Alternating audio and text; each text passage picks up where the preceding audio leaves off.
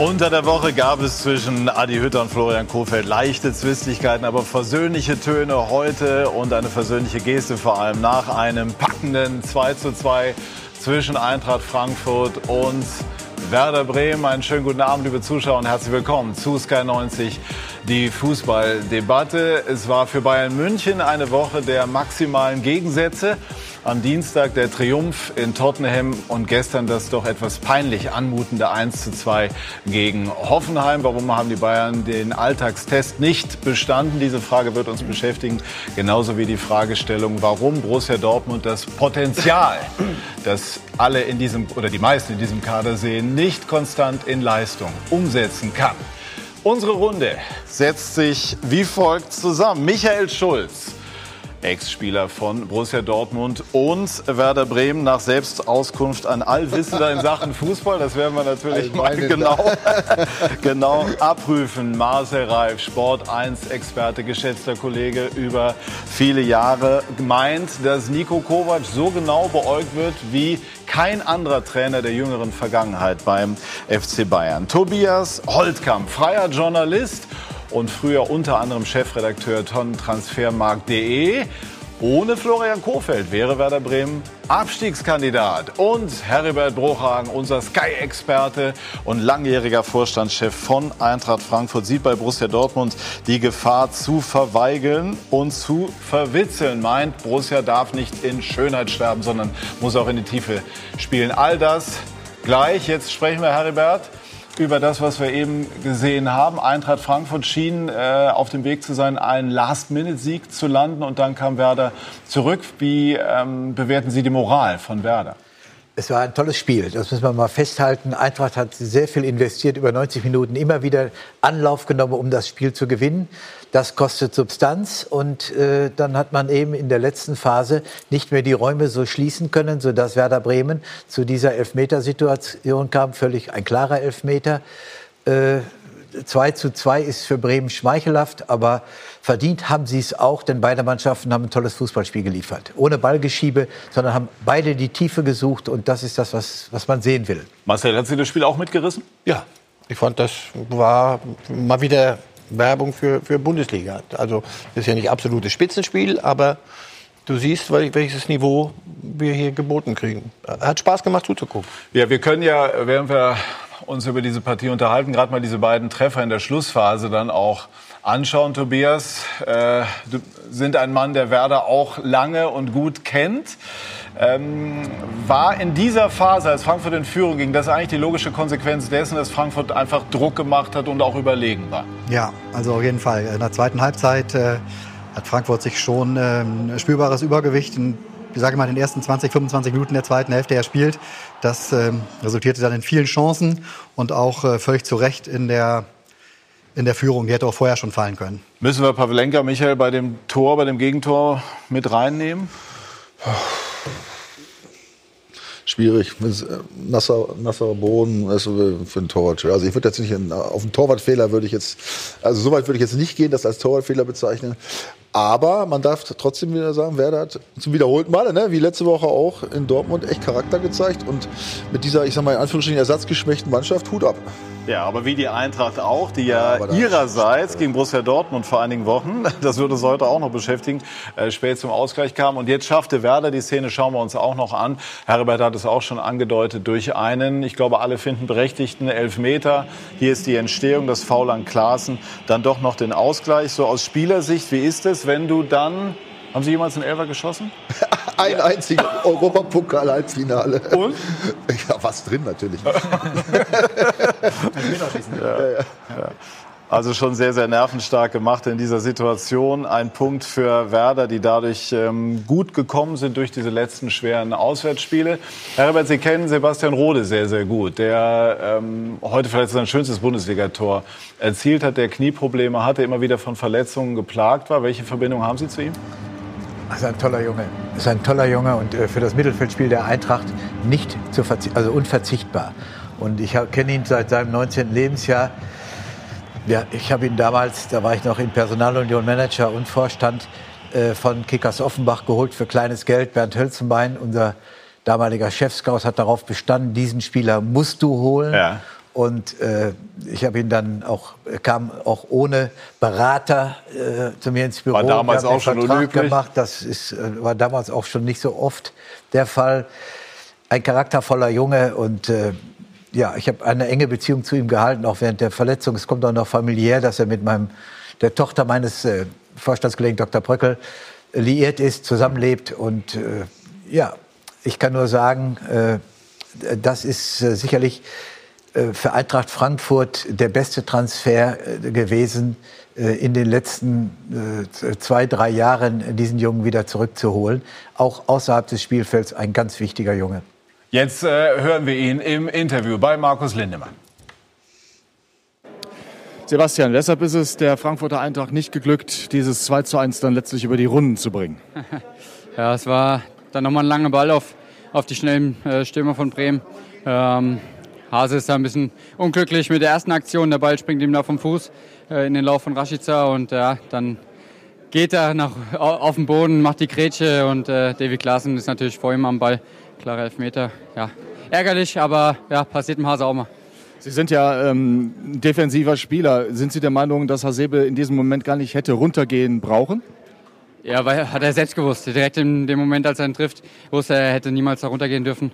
Ähm, von daher passiert auch so einem erfahrenen Spieler wie ihm. Ähm, ist kein, kein Hals- und Beinbruch. Äh, wir haben ein gutes Spiel gemacht und ja, jetzt leider halt nur einen Punkt mitgenommen, aber ja, muss er, muss er weiter den Kopf oben behalten, Hase.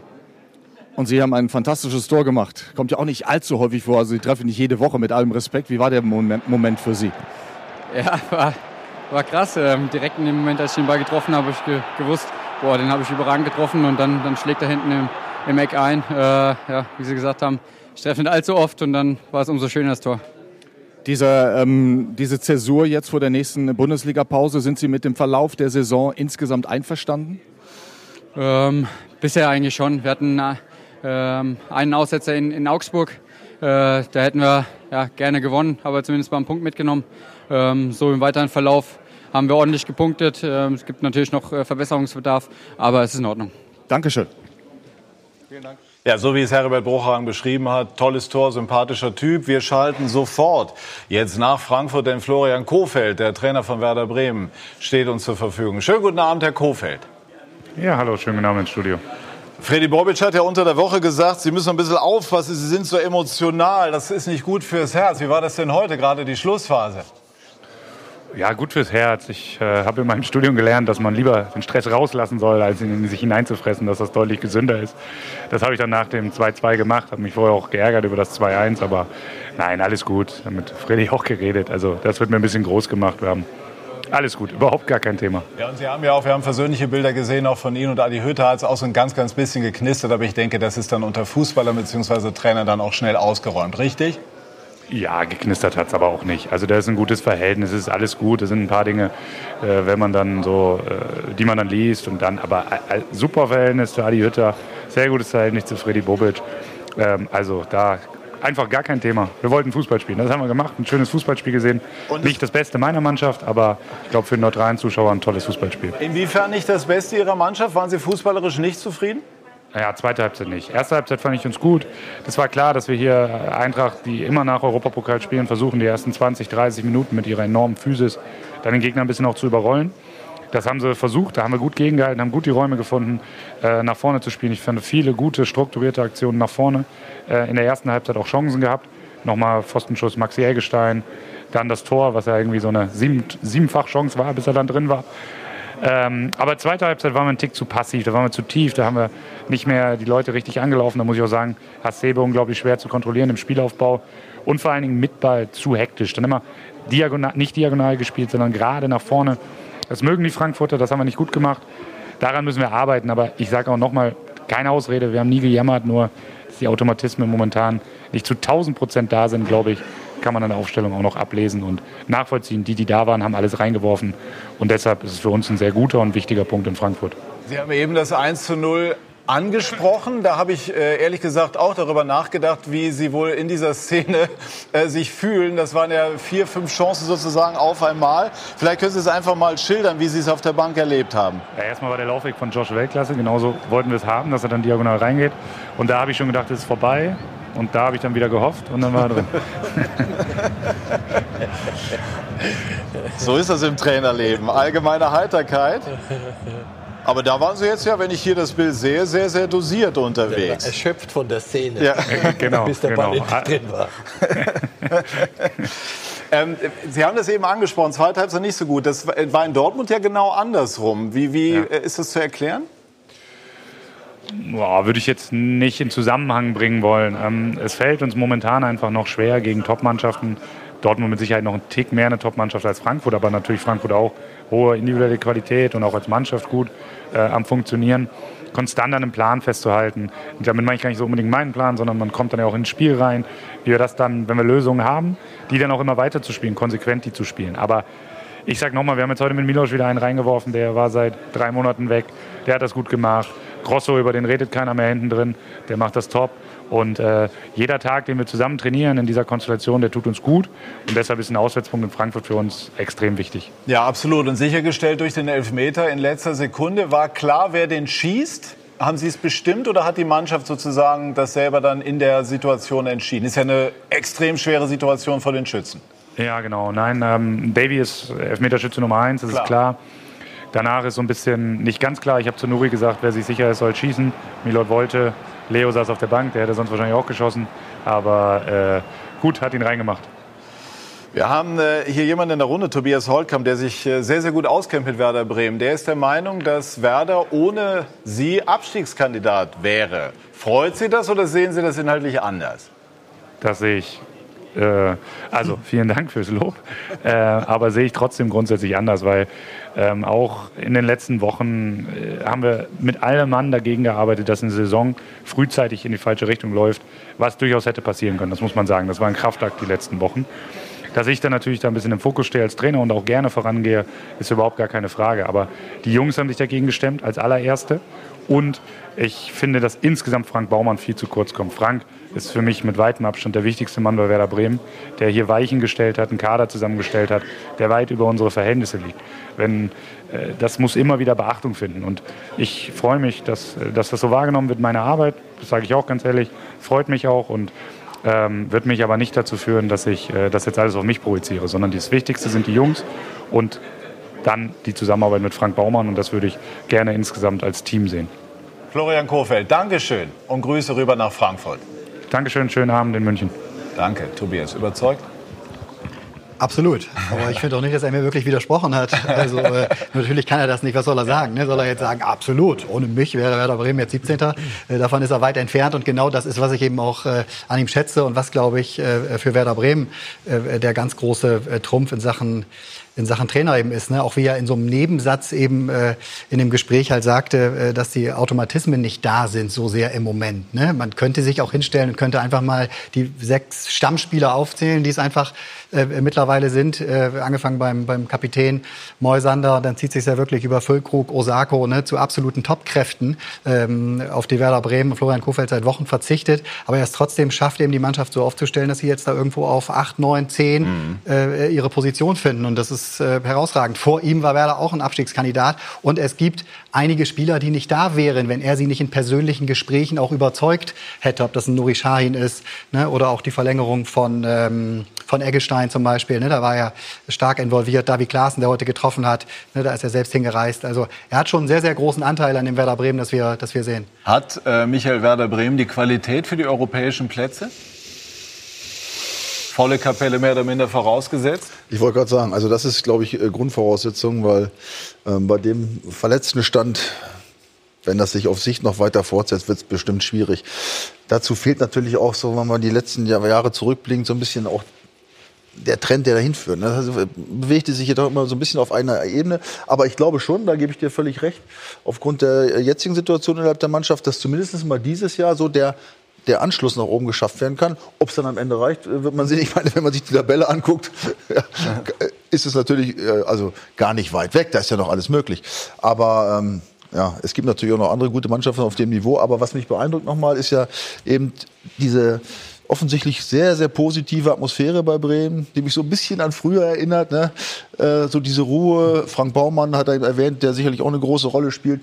Und wenn die Spieler das so, so ein bisschen auch einatmen, ja, diese, diese Bremer äh, Ruhe und so weiter, dann sehe ich schon auch eine Möglichkeit, dass sich das in eine positive Richtung entwickelt. Also ich glaube, man kann ihn nicht hoch genug loben. Ich sage jetzt mal was, was er sicher auch nicht gern hören wird. Ich habe bei ihm das Gefühl, als würde er so die Brücke schlagen über so eine Zeit von, da kam ein Trainer, da haben wir falsch gelegen, da wieder ein Fall, da haben wir wieder was probiert und das und das. Bei allem Respekt vor diesen Trainern. Er, bei ihm habe ich das Gefühl, er ist so, als hätte man eine Pause gemacht und jetzt sind wir wieder so in, der Bremer Weg, das, was Sie so gerne sagen. Jetzt sind wir wieder bei Werder Bremen. Und damit sind Sie bestens beraten. Diese Unaufgeregtheit, diese Normalität, dieses, wie, wie er die Dinge einordnet, wie er sie nach außen vertritt. Wenn die Mannschaft, und davon gehe ich aus, ihm zuhört, dann werden sie nicht morgen deutscher Meister. Aber das ist der Weg, wie ein Club wie Werder Bremen in, in gehen muss. Ja, auch, aber auch die Spielertypen. Ja, ja, Ne, das er, also das er, er, sie, das- sie das- kommen ja, er sucht sie sich aus. Ja, das passte alles wunderbar also, rein. Also- von einer, von einer erschreckenden Normalität, Seriosität. so, du sitzt da, denkst, Mensch, man kann auch so ganz normal über Fußball reden. Ey. Ja, Bremen äh, war, hat immer hohe Kontinuität gehabt. Ich habe es eben schon mal erwähnt, Marco Bode, äh, Klaus Filbri, äh, man muss sie gar nicht alle nennen. Aber es gibt einen Unterschied. In der Zeit von Thomas Schaff und Otto Rehagel äh, haben die Bremer aufgrund dieser Tugenden enorme Leistungen vollbracht. Heute hat sich das Bild etwas geändert. Selbst wenn Bremen optimal arbeitet, und das tun sie, sind aber doch fünf, sechs, sieben, acht Vereine äh, so weit entronnen, was den Lizenzspieleretat angeht, dass das nicht mehr äh, vergleichbar ist mit diesen Jahren, wo man auf der Basis der Kontinuität äh, nach oben kommen konnte. Aber Ihr Ex-Club Herbert Eintracht Frankfurt ist doch das beste Beispiel, dass es auch anders geht. Dass man doch dann auch diesen von Ihnen oft Ja, zitierten aber- Lizenzspieler-Etat überlisten kann. Eintracht ist Siebter geworden. Es ist, ist Siebter geworden. Aber weil ist sie ins Europapokal-Halbfinale Ganz toll, ganz, ganz toll gemacht und, und, und auch wirklich ist dem entronnen. In der Tat. Aber man muss es einfach realistisch sehen. Die vier Champions League Plätze sind belegt durch Bayern, Dortmund, Leipzig, Leverkusen. Äh, Gladbach ist jetzt äh, mal Tabellenführer. Im Moment Gladbach, also das Wolfsburg, heißt, Freiburg. ja, aber wir wissen doch Nein, nein, alle, hast recht. äh, äh, dass der Fahrstuhl nach ganz oben besetzt ist. Und das gilt für, leider so tragisch wie das ist, für Werder Bremen, aber auch für die Frankfurter Ich Eintracht. erinnere mich, wie ich mal kommentiert habe, ein Champions League-Spiel Werder Bremen. Da habe ich gesagt, aber Sie wissen schon, dass Werder Bremen heute ein Spiel mehr in der Champions League spielt als der ruhmreiche FC Bayern. Das muss irgendwann gewesen sein. Das ist aber schon Und dann, Jahre das her. ist Fluch und Segen von, von Champions League. Dann irgendwann mal ist Schluss. Und du gehst an der Kreuzung rechts und die anderen ziehen links. Und das Geld, was sie kriegen, kannst du wahrscheinlich heutzutage nie mehr aufholen. Strukturell. Du kannst Aber ich, ich, ich möchte mich haben. mit diesem Punkt eigentlich nie zufrieden geben. Ich finde, in einer Hochleistungsgesellschaft wie die Bundesliga kann das, natürlich ist das erkennbar, gibt es einen Zusammenhang, aber ich, ich, ich wehre mich irgendwie dagegen, dass wir das sozusagen als endgültiges. Urteil lassen. Ich glaube, wenn ein äh, äh, Fahrstuhl äh, besetzt ist, dann gibt es immer zwei Möglichkeiten. Entweder ich drücke einmal, drücke zweimal und sage, okay, da komme ich nicht mit. Komm, wir hauen wieder ab, suchen uns ein anderes Hotel quasi, um äh, nach oben zum schönen Ausblick zu kommen. Oder du bleibst halt wirklich beständig da und überlegst dir Lösungen quasi, was du machen kannst, um da doch noch reinzukommen, um verdammt nochmal nach oben zu kommen. Und ich glaube, da ist Werder mit äh, Florian Kofeld auf einem sehr, sehr richtigen Weg und die sind sehr kreativ und die haben zum zweiten Jahr in Folge jetzt natürlich ein Ziel ausgegeben, dass, wenn alles nach Plan läuft in der Bundesliga, in meinen Augen auch nicht zu erreichen ist, nämlich der äh, Platz 4, Platz 5, vielleicht Platz 6.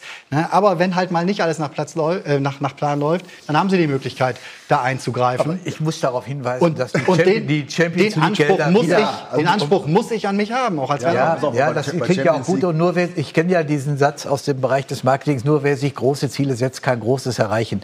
Das ist wunderbar. Aber wir erleben doch gerade, dass die Champions League Gelder wieder sich äh, um 50 Prozent erhöht haben. Das, äh, es bleibt dabei, äh, die Lizenzspieleretats der letzten fünf Jahre addiert und durch fünf geteilt. Und das tabellarische Ranking addiert und durch fünf geteilt ergibt ein klares Spiegelbild. Das eingesetzte Geld bestimmt den Tabellenplatz. Ja gut, also bei der Das Champions traurig, League, bei der Champions traurig. League glaube ich, Ich sind, würde- sind ich möchte- ich würde aber, jetzt- wir- aber die Frage ging ja zum, zur, zur, zum, äh, zur Europa League und ich glaube, da, das hat ja Frankfurt letztes Jahr und die letzten Jahr auch gezeigt, da geht es auch schon über die Mentalität Ja, und und, über die Einstellung. auch. Und ne? das wär- das- und das- das ist das Ziel. sie auch Das ist das. Ziel Na, Europa das League. Von Champions League spricht da glaube ich Nur der Weg, den Sie gehen, dazu gibt es keine Alternative. Also jetzt zu sagen, wir müssen es irgendwie zwingen, das ist ja die Gefahr.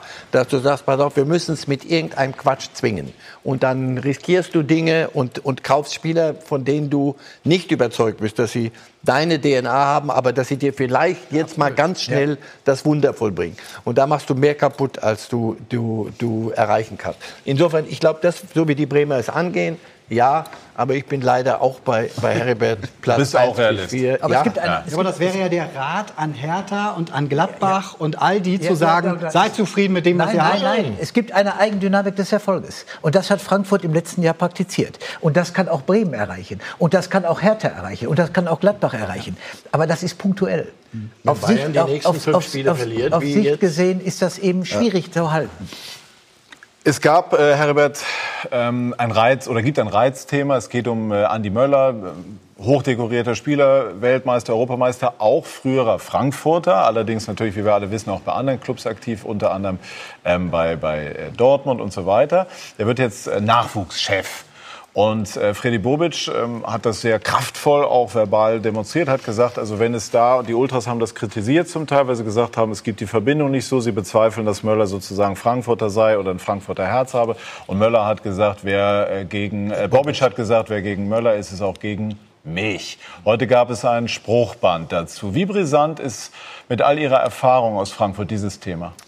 Also erst einmal ist festzuhalten, dass das Nachwuchsleistungszentrum bei Eintracht Frankfurt e.V. aufgehangen ist und von daher gesehen äh, die Entscheidung getroffen worden ist. Aber Bobic hat sich sehr deutlich Aber ich habe positioniert. gelesen, äh, äh, Fußball AG und e.V. haben sich einstimmig darauf verständigt. Genau. Und damit ist die Entscheidung gefallen. Andreas Möller war auch in Schalke. Er ist von Dortmund zu Schalke. Da hat es dann auch gegeben. Und Andreas Möller hat mir als Kolumnist ein- einer großen Zeitung hat mir auch nicht immer gefallen. Das ist doch klar. Aber an seiner fußballerischen Kompetenz gibt es doch überhaupt nichts zu zweifeln. Der Beschluss ist jetzt gefasst worden. Und es wird auch bei diesem Beschluss bleiben. Die, äh, Finden Sie gut, dass Bobic nicht eingeknickt ist? ist doch, wenn ein einstimmiger Beschluss erfolgt ist, dann gibt es dafür Gründe.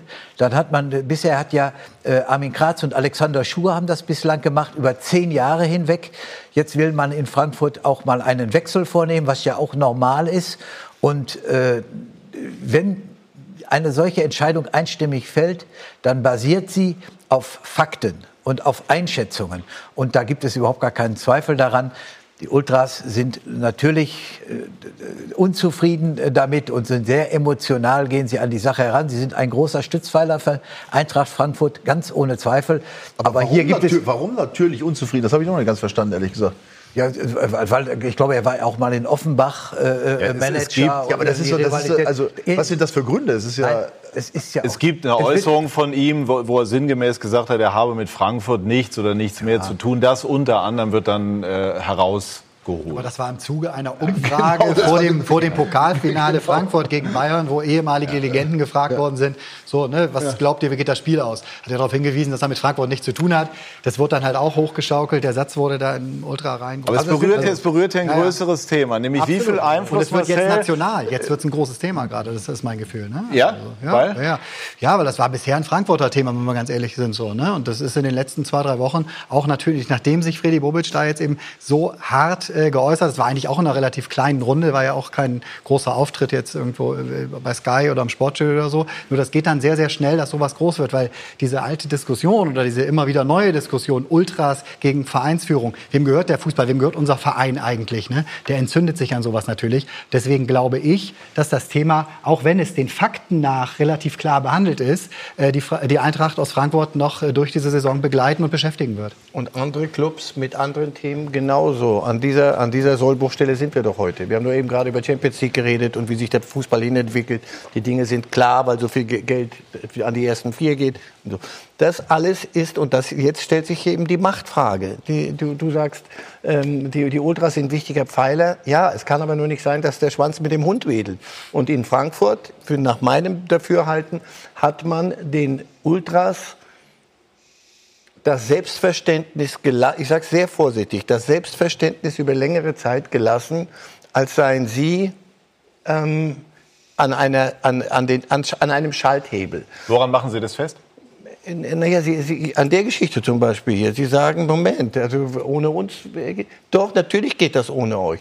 Die, die, die, die Ultras in, in Frankfurt wenn es denn die Ultras so sind, das ist ja eine heterogene Ja, äh, Geschichte. Die Ultras, die sich äußern, das so. können wir schon sagen. ne? Ja, aber auch die, die, die, die, die, die dich dazu bringen, dass du möglicherweise die nächsten Auswärtsspiele europäisch äh, äh, vor, vor, vor leerem, leerem eigenen Rang spielen wirst. Weil irgendwann ist es dann mal gut. Und es muss doch dann möglich sein, einer eine Clubführung klipp und klar zu sagen, pass auf, keinen Schritt weiter. Ihr schadet dem Verein und das lassen wir nicht mehr zu. Wenn du aber immer wieder versuchst und nochmal versuchst und nochmal versuchst und nächstes Mal fliegen wieder Pyros und jetzt triffst du eine Entscheidung einstimmig für eine, eine Personalentscheidung und dann wird dir mitgeteilt, nee, das machen wir nicht mit. Deswegen finde ich es gut, dass Freddy Bobic endlich mal einer aus der Vereinsführung sagt, das wollen wir doch mal sehen, wer hier das Sagen. Und Werden ich die glaube, Ultras sich dadurch beruhigen lassen oder wird ich das weiß die Eintracht nicht. wie Ich, Tobias ich glaubt, verstehe lange Ihren begleiten? Schmerz. Ich verstehe den Schmerz der Ultras in Frankfurt und anderswo. Denn wenn wir ehrlich sind, der Fußball entwickelt sich in eine Entertainment-Geschichte, in ein amerikanisches Modell.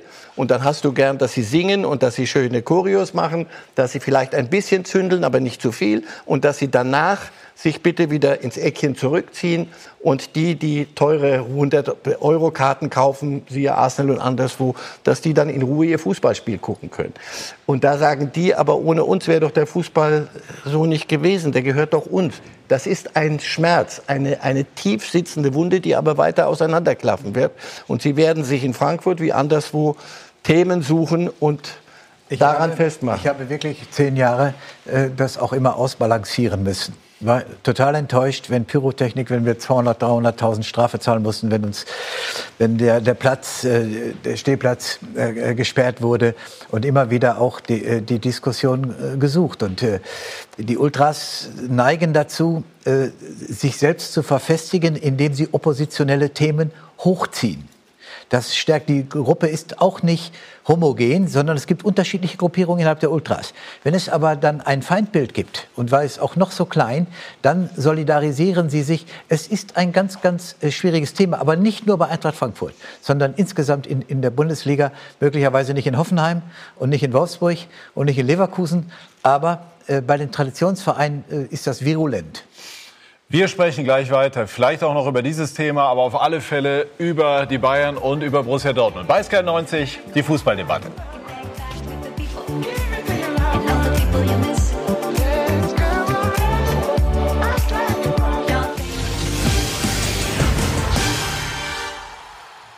Wir sind zurück bei SK90, die Fußballdebatte. Bayern München kam aus den Höhen des europäischen Fußballadels und verlor sich in den Weiten der Bundesliga-Ebene.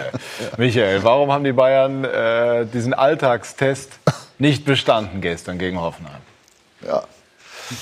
Das passiert halt mal. Ne? Ich meine, das haben wir ja beim Borussia Dortmund unlängst gegen Union Berlin gesehen. Ja, das sind, äh, es ist schwer als Spieler. Ich meine, ich habe es ja auch ein paar Mal erlebt. Ne? Wenn du so Highlight-Spiele hattest, wo du wirklich dann noch in der Champions League ja so ein so ein unfassbares äh, Ausrufezeichen setzt. Ja, da kommst du nach Hause beseelt und dann weißt du, du spielst gegen Hoffenheim zu Hause, ja, Oktoberfest auch noch.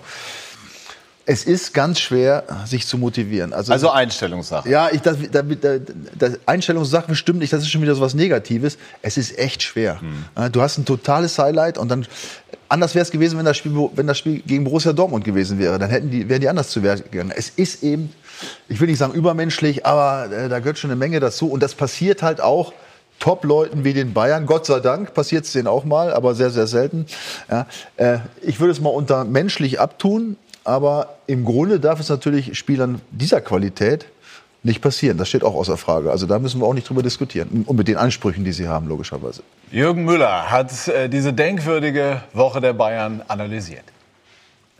München heute. Oktoberfest ist auch nach Heimniederlagen. Die Bayern, sichtlich bemüht, gute Laune zu demonstrieren, nach einer turbulent verrückten Woche, in der sie sich am Dienstag wie Giganten fühlen durften.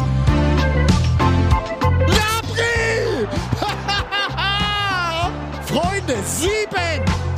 Heute Abend hat unsere Mannschaft, glaube ich, etwas, etwas Geschichte geschrieben, würde ich sagen. Nur vier Tage später waren sie wieder auf dem Boden der sehr ernüchternden Tatsachen. 1 zu 2 gegen Hoffenheim. Ein Warnhinweis für uns, dass man nichts geschenkt bekommt, auch nicht zu Hause, auch nicht, wenn jetzt äh, eine Mannschaft erst vorher fünf Punkte geholt hat wie Hoffenheim. Da sieht man, dass man nicht nur in der Champions League 100 oder 110 Prozent bringen muss, sondern jeden Samstag für Samstag auch in der Bundesliga. Fragen, die abgehakt schienen, stellen sich wieder. Was ist mit Konstanz und Souveränität, die man von einem Team dieser Klasse erwarten darf? Leichtsinn beim ersten Gegentor. Kollektive Zurückhaltung beim zweiten. Nicht die ersten Nachlässigkeiten in dieser Bundesliga-Saison. Der Kopf steuert viel.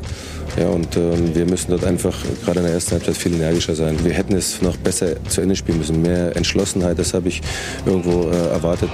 Auch die Personalentscheidungen des Trainers werden wieder diskutiert. Bis auf den verletzten Alaba keinerlei Rotation. Dabei hätten interne Reize und etwas mehr Feuer sicher gut getan. Von Anfang an haben wir es nicht geschafft, vielleicht auch die richtige Einstellung ähm, zu bringen. Da, da haben wir jetzt drei Tage dran gearbeitet. Doch Kovac will nicht rotieren, sondern eine Stammformation um den Zehner Coutinho finden. Es gibt prominente Opfer dieser Strategie. Martinez, immer noch kein Startelf-Einsatz, gestern den Tränen nahe. Und natürlich Müller, der im Moment, so hört es sich an, nur noch als Backup gebraucht wird. Thomas ist sehr wichtig, ja, aber die anderen Spieler auch. Und äh, wenn Not am Mann sein sollte, wird er mit Sicherheit auch seine Minuten bekommen. Nach seiner Einwechslung belebte er das Spiel, bereitete das Tor vor. Und doch stand er nun fünfmal nicht in der Startelf. Der Anfang vom Ende seiner Bayernzeit? Ich glaube schon, dass er Teamspieler genug ist, zu sagen, ich ordne mich jetzt unter, um den Erfolg der Mannschaft nicht zu gefährden. Ob ihn das dann im Januar, wenn es bis dahin nicht besser wird oder im Dezember, äh, ob ihn das dann die letzten sechs Monate auch noch befriedigt, äh, muss man sehen. Die Bayern zur Wiesenzeit. Sie dachten, sie wären schon sehr, sehr weit. Sie sind es noch nicht. Wird Tobias Nico Kovac dieser Satz, der ihm, glaube ich, rausgerutscht ist, ich habe das Interview geführt, verfolgen? Ja, das macht er ja jetzt schon. Also ich glaube, das hat in der, jetzt gehen wir noch gar nicht auf die gesamten Bayern, jetzt gehen wir wirklich auf äh, Beziehung Kovac-Müller und das war Müller ist schon- immer ein Politikum bei Bayern. Ja, das ist aber, er hat eine andere äh, Größenordnung, eine andere Dimension jetzt gekriegt durch die Aussage. Ich glaube, in den äh, Wochen zuvor hat er Thomas Müller Grunde auf seiner Seite sogar gehabt. Er hat auch wieder in jedem öffentlichen Interview, das er gestern abgelehnt hat nach Abpfiff, äh, hat er erklärt, warum auch seine Rolle äh, Relevanz hat, die er jetzt bei den Bayern einnimmt und dass eine Saison lange dauert und seine Zeit wird kommen. Und er ist da überzeugt, dass er noch wichtige, so, ne, das wurde natürlich gestern, indem er als Notnagel im Grunde bezeichnet wurde, natürlich schon verändert. Und, Aber und äh, Thomas Müller, das weiß ich, hat die Info schon in der Kabine bekommen, quasi, als er sein Handy angemacht hat nach Abpfiff, äh, was da äh, direkt äh, vor dem Spiel eben bei euch im Interview passiert ist. Und ähm, die Krawatte hat man jetzt nicht äh, gesehen in Form einer Krawatte, aber schon in Form seines Gesichtsausdrucks und seines Englischen. Ich weiß gar nicht, was er gesagt hat. Ne? Not today. To oder, say. ne? Ja, genau. Ja, ja. Lässt mich gar nicht dazwischen. Jetzt. Glaubst du allen Ernstes, Tobi, dass er das wirklich auch so gemeint hat? Also ich meine, es gibt ja mal so Sätze, die man so sagt, die man nicht so. Also ich glaube, ich glaube, wenn du ihn heute fragst, ob er das normal äh, sagen dürfte, würde er sich nicht so ausdrücken, weil er es nicht so gemeint hat. Ich glaube, er hat es so gemeint, aber er wollte es nicht so sagen. Quasi der Freudsche. Meinst du, das ist, äh, na gut, das ist eine Interpretationssache. Also Wie ich, ich interpretieren kann Sie es mir beim besten Willen nicht vorstellen. Also äh, Nico Kovac äh, würde nie einen Spieler brüskieren. Das passt überhaupt nicht in seine DNA. Er ist äh, immer äh, ist- ist sorgfältigst vorbereitet. Er informiert frühzeitig darüber, welche Vorstellungen er bezogen auf die Mannschaftsaufstellungen hat. Und es ist eben in seinem Gefüge und in seinen Planungen, in seinem Konzept, ist es eben durch Coutinho und äh, Müller, da sieht er möglicherweise keine Kompatibilität und dann ist es nun mal die Pflicht und die Aufgabe des Trainers, seine Vorstellungen innerhalb der Mannschaft umzusetzen. Und wir hätten die gleiche Diskussion geführt, wenn er die erfolgreiche Mannschaft von Tottenham auf sechs Positionen geändert hätte, dann wäre äh, äh, Marshall Reif gekommen und hat gesagt, na musste das denn sein? Hätte man denn nicht, äh, hätte man denn nicht äh, die erfolgreiche Mannschaft wieder auf den Platz bringen können, um das Vertrauen zu geben? Also Ich fand gestern, dass man, dass man, also alles, alles in Ordnung. Nur bei Müller, das ging auch aus der Frage hervor, fand ich, wäre es nicht unklug gewesen, ihn zu bringen, weil er eben wochenlang draußen äh, geblieben ist und weil Müller Er eben nicht gebracht. irgendjemand ist, aber nicht gebracht. von Beginn an. Das ist ja, ein Müller kann ja nicht damit zufrieden sein, dass er mal. Martinez hat Tränen in den Augen. Ja, ich Ja. lach mich tot. Ein Lizenzspieler beim FC Bayern München mit 18 Weltstars. Wenn ich dann nicht spiele mit über 30 Jahren und weil eine andere Konzeption ist, äh, was gibt's denn da zu weinen? Ja, aber da sind wir, Nichts. doch, sind wir doch froh, dass die Nichts. Spieler noch so ticken, dass er wirklich Ja, spielen ja. will. Stimmt, also finde ich jetzt auch fußballromantisch wenigstens. Ein bisschen zwischendurch. Also Tränen in den Martine, Martinez er war am Ende des Spiels im Übrigen für mich der, der Gewinner dieses. Der, ein, wenn einer das Spiel gewonnen hat, ge- gestern war das Martinez, weil wir haben das letztes Jahr gemacht. Ihr, vergesst ihr das alle? Wir haben so lange gesagt, sag mal, du, ihr braucht doch mal einen Sechser da hinten. Und zwar einen, der, der nach der ganz banalen Kleinkinderdefinition Sechser spielt. Und nicht noch ein No-Look-Passer und noch einer und noch einer und noch ein Tolisso und noch ein Coutinho und noch ein Thiago und alles geht nur auf, auf spielerische Lösungen. Und dann siehst du zwei Szenen in Tottenham, Tolisso und, und jetzt am, am, am Samstag. Ähm, Müller wird ein Problem bleiben. Das, das, ist, das wissen wir doch. Das hätte gestern auch mit der, wenn er ihn gestern bringt, wird das die, die Problematik nicht lösen. Thomas Müller ist für mich auf dem Wege in die Schweinsteiger-Falle. Er ist ein für die Bayern als Typ und als Identifikationsfigur und als Kind der Bayern ein unfassbar wichtiger Spieler. Du holst aber Coutinho, damit ist die 10 besetzt. Der Gnabry spielt die Außenposition, wie er sie spielt. Coman spielt sie, wie er sie spielt. Der Lewandowski, das war, wurde ja auch mal probiert. Lewandowski spielt leider Fußball, wie er, wie er Fußball spielt.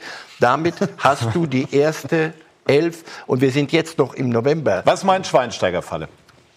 Schweinsteiger-Falle meint, es kann der Moment kommen, wo all die Meriten und all das Bayerische, was, was wir wichtig finden und was sehr viel Romantik beinhaltet und auch, ich glaube auch Gehalt für, für Mir San Mir und für diese Identitäten, aber dass dagegen das Sportliche steht. Und wir sind jetzt noch im Oktober. Wenn der Februar kommt und es geht um Silber dann langsam, wo es wirklich ernst wird, also K.O.-Phase, Champions League, alles, wird das Hieße, Müller ist sportlich ich glaube, dass verzichtbar? sie sich für Coutinho als Zehner entschieden haben, dass sie auf den Außenpositionen so besetzt sind. Er wird immer einer, wenn er das akzeptiert und wenn es Kovac gelingt, und da ist ihm diese Formulierung verrutscht, wenn er es ihm gelingt, ihn auf seiner Seite zu haben, mit dieser Rolle, wird er einer sein, einer der wenigen Spieler bei den Bayern, der außer Torhüter wahrscheinlich das auch, weil er das auch nicht wirklich kann, wird er alle zehn Pos- Feldspielerpositionen spielen können, wenn du ihn reinbringst, 20 Minuten. Ja, aber er kann ja schon, also auf der. Nein, nichts kann, meine ich, er ist kein Spezialist.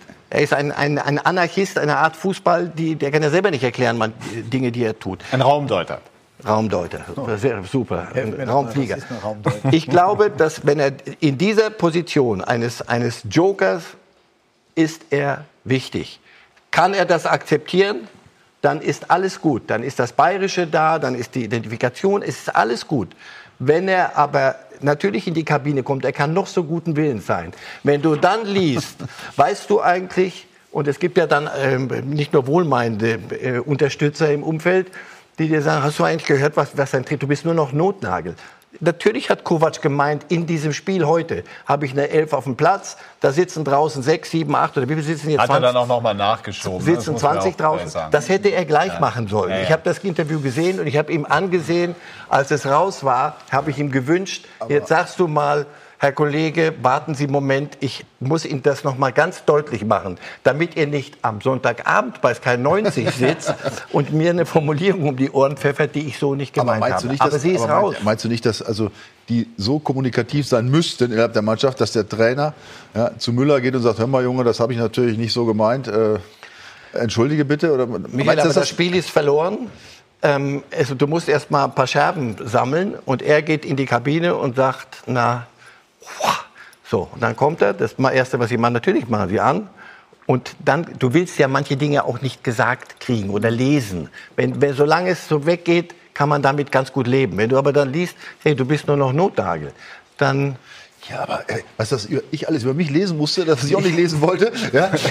äh, da, da, ja, Entschuldigung, dafür ist man Profi. Ja? Und wenn der Trainer dann in diesem Moment, ich sag mal, sich entschuldigt für den Satz, den er eigentlich nicht sagen wollte, ja, und dir vielleicht in den nächsten Aber Wochen, die Monate Faktenlage spricht ja ein bisschen was anderes. Das ist ja etwas, was Müller auch sieht. Er sieht ja, dass Ja, Coutinho, gut, das natürlich zentriert sich das Spiel auf Coutinho, wenn du so einen das Mann ja So, das das bedeutet, das ist dass doch- für Müller... das ist eine andere Geschichte. Ja, aber das bedeutet ja für Müller, das hat ja auch Kovac letztlich so gesagt, beide zusammen will er im Prinzip äh, nicht. Das heißt, für ihn ist in der vermuteten ersten Elf kein Aber Platz. Entschuldigung, es gibt, äh, er muss sich nicht entschuldigen. Der Satz war nicht besonders glücklich, aber er kann doch nicht zu dem Spieler hingehen und sagen, "To- äh, lieber Thomas, es, es tut Er kann- mir leid. könnte ihn Oder so. erklären. Nein, es gibt immer noch andere Art. Der, ein Trainer kann sich vor der versammelten Mannschaft, das sollte er nicht tun. Das tut er auch nicht. Wir sind aber nächste Woche Länderspielpause und ich weiß, Thomas Müller ist ja auch kein Nationalspieler mehr. Er wird mit Boateng, das ist glaube ich die Einzige, mit Boateng und Thomas Müller wird er so viel Zeit haben, die Dinge zu klären, weil sie werden alleine an der Sebener Straße und der Wind wird pfeifen. Der eine oder andere Kritiker äh, von den Kovac-Brüdern, muss man in dem Fall ja sagen, weil sein Bruder ja als Co-Trainer auch bei den Bayern ist, äh, hat im Sommer ja den Abflug gemacht oder machen müssen. Ähm, bei Thomas Müller äh, wissen die Brüder halt eben auch, dass das einer ist, der schon ne, in der Mannschaft ein Wort hat und der auch durchaus mal äh, sich kritisch äußert äh, zu der einen oder anderen Entscheidung, die er möglicherweise anders getroffen hat. Ne? Er ist nun auch schon über sehr, sehr viele Jahre äh, bei den Bayern und sieht das ein oder andere sicherlich mit einem sehr eigenen Blick. Äh, letztes Jahr gab es ja die äh, Geschichte mit der äh, öffentlichen Kritik seiner Frau, die da bei äh, Instagram in den Stories dann kurz nach dem Anpfiff sich mal ja, mehr oder weniger lustig gemacht hat oder gelacht hat über die Entscheidung, dass ihr Mann eben nicht spielte. Ähm, so, das hat sie jetzt nicht gemacht, aber nichtsdestotrotz wissen die Kovac-Brüder schon, dass der Müller da nicht wirklich happy ist und auch nicht wirklich pro Kovac arbeitet. Ne? Und das sorgt alles dafür, dass wir da ein Thema haben werden die nächsten Woche. Und das hatte er, hat er gestern definitiv befeuert. Und in meinen Augen hätte er auch sehr gut daran getan, am Spiel gegen Hoffenheim drei, vier Tage nach diesem ganz, ganz großen Champions League-Spiel äh, ihn einzubauen. Und das hätte die Mannschaft Ist das definitiv denn nicht inhaltlich so einfach? Du hast natürlich mit Coutinho eine Sorte Zehner, die ein anderes Spiel insgesamt verlangt, als wenn Müller auf dieser Position spielen würde. Ist es so einfach, einfach du, du setzt Müller statt Coutinho? Nein, natürlich musst du dann wieder andere Möglichkeiten auch noch eröffnen im, im Spiel. Aber nochmal, das, das ist bei anderswo wäre es die normalste Sache der Welt. Also man rotiert so. Wie jetzt haben wir letztes Jahr doch von Rummenigge auf dem Oktoberfest, das ist genau ein Jahr her, ähm, die, die Ermahnung, doch das mit dem Rotieren möglicherweise ein wenig zu lassen. Das hat er dann gelassen. Wenn Sie das Spiel gestern gewinnen, ist alles richtig. Das ist, es ist so schrecklich banal, aber ich kann ihm das nicht abnehmen. Als er bei Bayern unterschrieben hat, muss er wissen, dass er einen Kader bekommt, wo nicht, siehe Werder Bremen, wenn ein paar Verletzte sind, stellt sich die Mannschaft von alleine. Du bist froh, wenn du elf auf den Platz kriegst, sondern du wirst einen so sitzen haben, einen so sitzen haben, einen so Das wird so sein. Jetzt haben sie ihm geholfen mit Hummels, äh, Robben Ribéry sind weg, es haben sich ein paar Dinge gelöst. Der Kader wurde aber, weil wir das ja alle nicht müde wurden zu, zu anzumahnen, wo ist denn bitte die Transferperiode? Dann holst du dir einen, einen Weltklasse-Spieler wie, wie Coutinho. Wenn du den jetzt nicht spielen lässt und das System auf ihn zuspielt, dann ist das ja sinnfrei. Eine der, eine der wichtigsten Aufgaben eines Trainers auf dem Niveau ist dieses Kadermanagement oder auch dieses, dieses. Charaktermanagement im Grunde. Ne? Weil das ist noch viel extremer geworden als zu euren Viel Zeiten auch. extremer. Mittlerweile gerade bei den Bayern sind das im Kader 20 kleine Unternehmen, wenn du so willst. Vielleicht auch schon mittel, mittelständische, ne? Auf die alle Niveau. auf Also allerhöchstem Niveau. mal sagen, was willst du denn, du Wurst? Sondern die, Wurst, der du das am liebsten das gilt es zu organisieren, ist- zu ein- managen, ist ein zu motivieren. Ein internationaler. Riesige Herausforderung für einen Trainer. Äh, Ob Und Nico an der Kovac die besteht, das ist für mich noch nicht entschieden. Und das kann ich ihm aber nicht abnehmen. Sorry, das So ist es. Also ich meine, auch bei Hitzfeld waren schon viele Stars da, bei Guardiola, bei Fußball Heinkes. ist keine Mathematik. Hat sich Nein. Ottmar Hitzfeld mitteilen lassen müssen. Aber, aber im Großen und Ganzen können wir uns darauf einigen, dass Ottmar Hitzfeld ein Meister der Rotation war. Jupp Ja. Heynckes auch. Was haben die denn anders gemacht? Haben die das, warum haben die, die die Balance in dieser sehr schwierigen Aufgabe offensichtlich etwas besser hinbekommen? Weil ich glaube, dass die Akzeptanz eine andere war. Niko Kovac ist immer noch ein junger Trainer. Und er Meister und, und Pokalsieger. Ja, das macht ja nichts. Doppelt. Ändert aber an der, am, am Pass nichts und an dem, was er, wie seine Vita war. Jupp Heynckes, Ottmar Hitzfeld sind andere, waren andere Figuren. Die Spieler waren möglicherweise auch noch besser führbar und äh, ein wenig kulanter in, ihren, in, ihrer, in ihrem Anspruch. So. Heute ist das so, wie es ist. Niko Kovac die, die, die, Kritik an ihm Ende der Saison hat ja nicht geholfen, sein Standing in der, in der Kabine ins, ins Unermessliche steigen zu lassen. So. Das, was jetzt am, am, gestern passiert ist, da bin ich völlig bei dir. Das Normalste von der Welt. Also das, das gibt es immer wieder. Sie werden doch mal ein Spiel verlieren. Und gerade nach so einem 7-2. Das 7-2 wird auch von uns allen sehr, sehr, sehr, sehr glorifiziert. Guck dir die ersten 20 Minuten an. Wenn es da 3-1, 4-1 für, für Tottenham steht, weiß ich nicht, ob wir am Ende dann mit 7 zu 4 aus dem Stadion gehen. Aber alles konjunktiv. Du erinnerst dich gerade an deinen ersten FC Kaiserslautern, dem das mal gegen den Bayern 1973 Das gelang. muss in einem anderen Leben gewesen sein. Das ist aber, wenn ich das sagen darf, der Vergleich zu dem Brasilien-Spiel, finde ich, hinkt. Weil das, das war von der ersten Minute. Genau, und, und ich war ja im Stadion. Die, also Tottenham hat, hat enormen Druck in der ersten halben Stunde ausgeübt. Und das ist mir auch wichtig. Nico Kovac, ich dachte am Dienstag, jetzt hat er den Durchbruch ja. geschafft. Er hat auf großer internationaler Bühne auch bewiesen. Hat er auch. Und hat jetzt ist der Grundton, ja, jetzt, jetzt ist der Grundton der Diskussion sofort etwas etwas anders nach der Müller-Geschichte, die ich übrigens auch weil nicht, du, nicht weil nur. du so intensiv in diese Richtung fragst. Nein, ich habe Deswegen die Frage war ganz harmlos, so wie fast alle meine Aufgabe, Fragen immer ja. ganz harmlos. Sie nicht harmlos, sie hat das Strukturproblem sehr gut benannt, nur sehr hübsch verklausuliert für dieses Spiel. Es, es, ist nicht nur die, die, diese Antwort gewesen. Es ist eine Niederlage gegen Hoffenheim. Der FC Bayern, nachdem und noch nicht wissend, was die anderen noch veranstalten werden, parallel äh, hätte gestern den Durchmarsch antreten können. Langsam, aber sicher. Mhm. Es passiert dieses und das wird bei Nico Kovac anders beguckt. Immer noch das muss er sich noch erarbeiten. Dass man ja, das aber, sagt, nächsten, aber, beim nächsten Sieg, das weißt du doch auch, der grandios ausfällt, jubeln doch wieder alle. Ich sage und nur die, dieses, was man, bei Ottmar Hitzfeld und Jupp Heynckes, auch bei Pep Guardiola, der, der nun übers Wasser läuft, hieß es, 0-2 er wird schon wissen, Er wird schon wissen, was er tut. Bei Nico Kovac kommt, ist immer eine, ein, ein, ein Summen, ein Grundrauschen. Ist er denn der Richtige und der Trainer, der mit darf ich, darf, ich, darf ich eine Frage, das in eine Frage an Herbert Bruchhagen kleiden? Haben Sie auch den Eindruck, dass unter der Regie von Nico Kovac Spieler, Schrägstrich der Verein für die Siege zuständig sind und der Trainer für die negativen Erlebnisse? Äh, das mag so sein, aber ich habe äh, die Arbeit äh, von Nico Kovac beobachten dürfen, ihn begleiten dürfen. Mit welcher Akribie er jedes Spiel vorbereitet, wie er genau die Individualisierung seiner Mannschaft vornimmt, was er beim, natürlich bei Eintracht Frankfurt mehr machen muss als beim FC Bayern. Da muss er vielleicht von der anderen Seite her herangehen. Für mich ist dieser Trainer über jeden Zweifel haben. Der FC Bayern kann dankbar sein, einen so sich nach außen wunderbar darstellenden, charaktervollen, äh, Trainer zu haben, der natürlich äh, allen gerecht werden muss, was nicht geht. Äh, ich bin überzeugt davon und auch der junge Jupp Heinkes, wir reden immer von der Aura von Jupp Heynckes. Es gab aber auch mal Zeiten, wo Jupp Heynckes äh, beim FC Bayern in ähnlicher Art und Weise. Ach, die späte, gut. Ja, er, aber der, der Kuppert kann ja noch nichts dazu, dass er noch nicht die späte Phase erreicht hat. Und das ja? ist aber eine, eine, eine Tatsache. ja. Aber ich meine, ein, also aber Jupp ist der Picasso unter den Trainern. Die blaue Periode. Die, aber der FC Bayern, äh, Kovac ist der richtige Trainer und er wird sich auch äh, durchsetzen. Und äh, das sind solche Niederlagen 1 zu 2 gegen Hoffenheim.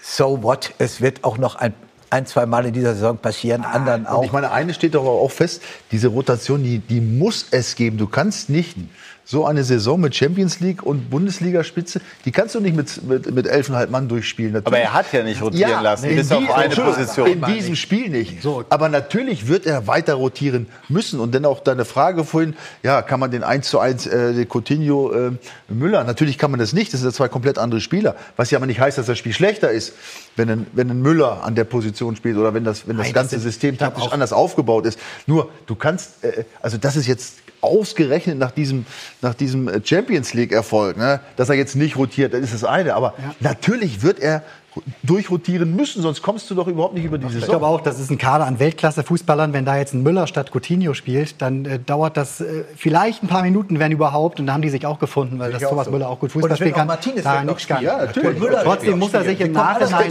im Nachhinein muss er sich ankreiden lassen, nicht rotiert zu haben, denn das Spiel unterm Strich ging halt nicht gut aber wenn aus. sie gewonnen Ich hätten, glaube, wir- hätte, wenn sie gewonnen hätten, da hat Haben sie aber nicht. Ja, aber Wenn ich das an den wenn sie gewonnen hätten, hätte kein Mensch drüber gesprochen. Wir haben, wir, wir haben die Szene gerade in dem Beitrag gesehen, der die Runde hier jetzt oder die dieses Thema eingeleitet hat. Ne? Äh, In meinen Augen äh, ging es schon auf dem Bankett oder direkt mit Abpfiff des Spiels in äh, Tottenham los äh, dass sich dieses Spiel abzeichnete, das wir gestern gesehen haben. Ne? Nämlich auch, dass sich ein Karl-Heinz Rummenigge dann auf dem Bankett, äh, auf dem Bankett hinstellt und davon spricht, ich glaube, Zitat war, äh, weiß nicht, ob Ausrufezeichen Europa, aber wir haben Geschichte geschrieben. Ne? Und die Spieler kamen da unter Applaus reinmarschieren und sowas. Das macht natürlich was mit einer Mannschaft. Und ich glaube, dass auch in, diese, in dieser Phase, wo dann zwei, drei Tage wirklich immer wieder erwähnt wird, was die Bayern und nur über den FC Bayern führt in diesem Jahr der Titel in der Champions League, auch das habe ich gelesen, ne? Was da sehr, sehr sinnvoll gewesen wäre, wäre auch das ein oder andere mahnende Wort. Alles gut, wir haben ein gutes Spiel gemacht, wir haben ein sehr gutes Spiel gemacht, vielleicht auch gegen Gegner, der uns ne, auch beschäftigt hat in den ersten Minuten. Das hat es gegeben haben. Also Ich öffentlich gab es keinen, der sich mahnend hingestellt hat, wie es Matthias Sammer in der Vergangenheit äh, Stimmt, aber man, hat. ich muss sagen, es hat in der Vergangenheit schon Spiele gegeben, die es weniger hergegeben haben, glorifiziert zu werden. Und dieses Spiel war schon beeindruckend, gerade auch, weil die Bayern total. nach dieser ersten halben Stunde sich so gezeigt haben. Aber die Frage, die daraus resultiert ist, ist für die Bayern und auch für die Mannschaft im Grunde die wahre Deutungsebene, die internationale Ebene. Haben sie das Bundesligaspiel gestern ernst genug genommen? Sie haben es sicher versucht. Und es ist das Menschlichste von der Welt, dass ein Serge Gnabry, der, vier, der, der hätte, wenn, der, wenn das Spiel noch zehn Minuten dauert, schießt er zehn Tore. Weil ich glaube, der hat, hat nur einfach, wenn der, wenn der Aber- geschossen hat, war der Ball drin. Aber ein kleiner Hinweis wäre noch gestattet. Es, der Gegner spielt ja auch im Fußball eine Rolle, wie wir alle wissen. Und äh, denk, denk mal daran, dass Hoffenheim in Leverkusen 0-0 gespielt hat. Die haben sehr gut dass Fußball sie aus, gespielt, äh, dass sie, Ich habe sie in Frankfurt gesehen, haben sie 1-0 verloren, haben auch nichts zugelassen. Die lassen auswärts in dieser Saison nichts zu. Sie sind unter ihren ordentlich gestaffelt, ist keine große Mannschaft, aber die taktische Disziplin ist außerordentlich und gegen sie zu Chancen zu kommen, ist ausgesprochen schwer. Dass aber sie zwei Tore schießen, ja, das ist ungewöhnlich. Dass der FC. Bayern, dass der FC Bayern Hoffenheim schlagen muss zu Hause. Ja, ich sag dir. Ansprüche- Aber es ist Lass, jetzt lass keine mich noch einen Satz, lass mich einen Satz zu Kovac noch sagen, und zwar jetzt. Sehen übrigens da nochmal die Gegentore und Marcel, gerne weiter. Jetzt mal positiv. Das, als ich die Aufstellung gesehen habe in Tottenham, und dann dachte ich, guck mal, Thiago draußen. Jetzt sagt er, ich mache jetzt nicht jedem, versuche jetzt nicht allem alles recht zu machen, sondern ich sehe das, das ist für mich kein Sechser. Wir machen es jetzt mal mit Tolisso und Kimmich. Und dann, Coutinho ist der, der die No-Look-Pässe von mir aus, aber wir können nicht nur No-Look-Pässe haben im, im Mittelfeld. Und lässt Thiago draußen.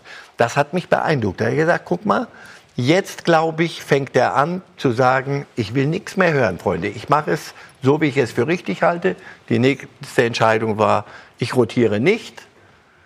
Wenn er gewinnt, kriegt er so einen Heiligenschein von uns allen.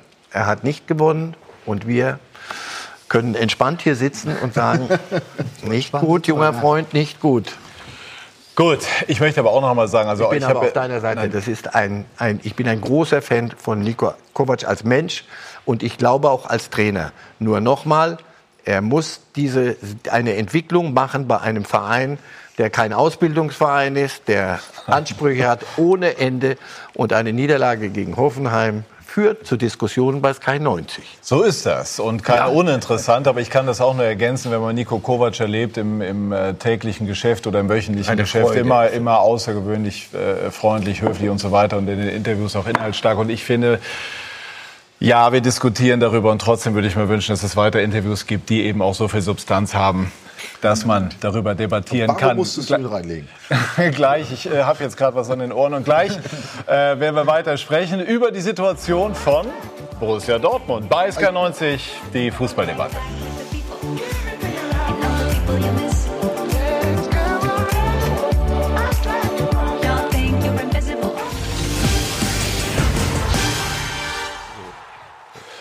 Wir sind zurück bei SK90, die Fußballdebatte. Das Potenzial, das wir haben, muss man in Leistung umsetzen, sprach BVB-Chef Hans-Joachim Watzke in der Süddeutschen Zeitung. Michael Schulz, fünf Jahre für äh, Borussia Dortmund gespielt. Warum gelingt das im Moment nicht so, wie man sich das vorstellt? Äh, ich komme jetzt nicht auf die Mentalität zu sprechen. oh, gerne, wir haben hier freies Feld. Ja. Auf jeden Fall ist das Problem, glaube ich, schwerwiegender als das, was wir eben gerade äh, bei den Bayern diskutiert haben. Ich glaube, da wird sich eine schnelle, eine einfache Lösung finden. Ähm, also ich bin auch genau wie Aki Watzke der Meinung, dass das Potenzial sehr, sehr gut ist. Ich war, bin auch von den Einkäufen begeistert. Das sind gute Jungs, glaube ich, die das, die das äh, Zeug haben. Aber äh, es stimmen definitiv entweder Dinge innerhalb der Mannschaft nicht oder zwischen Trainermannschaft, wie immer man das sehen muss, äh, die die Mannschaft nach vorne bringen. Ne? Weil, was der äh, Favre letztes Jahr mit, dem, mit der neu gebildeten Mannschaft da erreicht hat und wie die Fußball gespielt haben, das war top. Allerdings hat sich zur zweiten Saisonhälfte haben sich da doch einige Dinge eingeschlichen und zwar vermehrt, wo man gesagt hat, wenn das noch weggeht, dann sind wir oben dran. Jetzt hat natürlich nach den, nach den Einkäufen hat man gedacht, jawohl, jetzt sind ein paar Jungs dabei, die auch mitziehen können. Und man hat aus den Fehlern gelernt, dass die Tatsache, oder die Wahrheit ist allerdings, man hat überhaupt nichts gelernt. Also die Mannschaft ähm, ist gegen sogenannte Underdogs immer noch überheblich in ihrer Art zu spielen irgendwie. Jetzt kommt so ein, so ein kleines Problem wie diese Gegentore zum Schluss.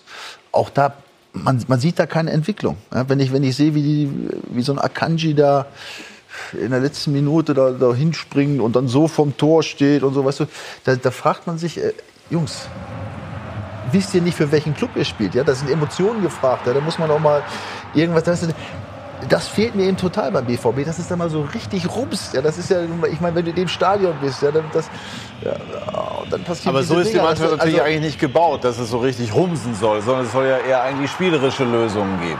Ja gut, die sehen wir natürlich äh, tatsächlich nicht. Und dass es überhaupt am Ende der Spiele zurzeit noch in Situ zu Situationen kommt, wo es eng ist, wo es knapp wird. Ne? Das ist das, was die Dortmunder Verantwortlichen bei Zusammenstellen, sowohl Kader als auch dazu Trainer, ähm, sich überhaupt nicht gewünscht haben. Ne? Sondern äh, jetzt sind wir Spieltag 7, Platz 8, dann noch hinter Schalke, das ist so ein emotionales Ding, das da noch zukommt, so aber Platz 8 und wirklich schon fünf auf jeden, im Grunde sieben Punkte eigentlich äh, hi- hinter, hinterm Soll, hinterm äh, eigenen Plan. Das ist echt schon brutal. Und wenn ich äh, ähm, Marco Reus äh, höre, Spiel für Spiel stellt er sich danach, äh, das klingt nicht irgendwie nach Lösungen. Das klingt eher danach, äh, dass da jemand sieht, dass vielleicht gerade die Saison davon schwimmt. Ne? Und, ähm, und wenn es eben darum geht, dass das Potenzial dieses schon spielerisch herausragenden Kaders nicht abgerufen wird, natürlich bist du dann beim Trainer. Aber ist das, ist das nicht der Fluch der guten Tat? Dieses, dieses Gepoltsein auf spielerische Lösungen. Wenn es ihnen gelingt, spielen sie einen hinreißenden Fußball. Da sind wir uns alle einig, denke ich. Wenn, das, wenn diese äh, Offensivpower funktioniert, da sieht, also sagt mir eine Mannschaft, die, die, du, die so schwer zu verteidigen ist, wie die, wenn die auf dich, auf dich zukommen, wenn alles funktioniert. Von den Hakimis und Sanchos. Also, Auf der anderen Seite, ich habe den Eindruck, diese Mannschaft und dieser Kader, und deswegen haben sie haben ja auch versucht, Matthias Sammer ganz weit vorne.